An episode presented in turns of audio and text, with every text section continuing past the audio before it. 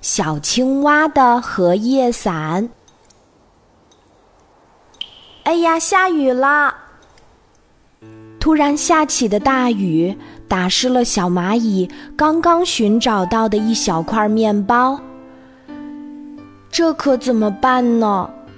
小蚂蚁有些难过。这个时候，一只小青蛙跳过来，他的手里还撑着一把荷叶伞呢。小青蛙真诚地说：“来，小蚂蚁，你爬到我背上来，让我送你回家吧。”小蚂蚁高兴极了，它微笑着说：“谢谢你。”小青蛙摇摇头说：“不用谢，不用谢，举手之劳嘛。”就这样，他们一起高高兴兴的出发了。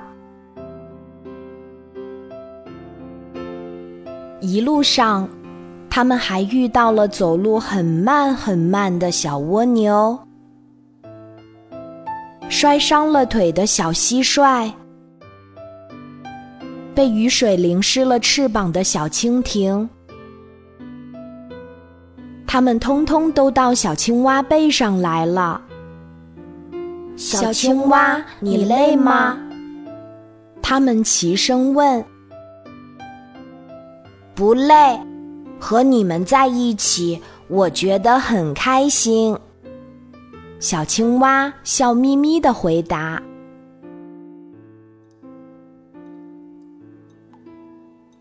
过了一会儿，我到家啦。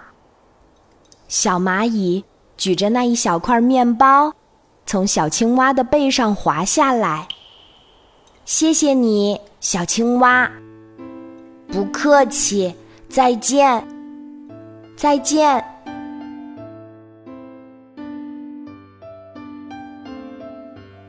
我到家了。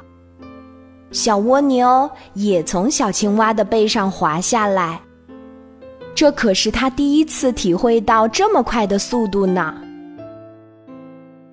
谢谢你，小青蛙。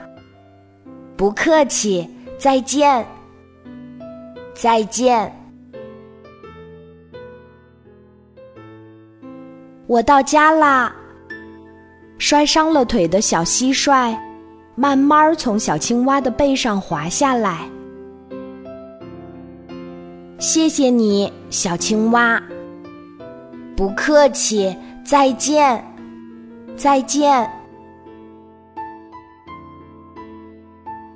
我到家啦。被雨水淋湿了翅膀的小蜻蜓，试着从小青蛙的背上滑翔下来。谢谢你，小青蛙。不客气，再见。再见。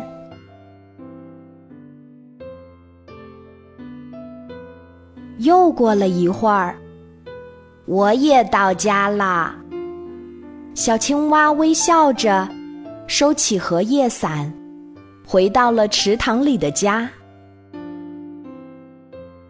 对小青蛙来说，家。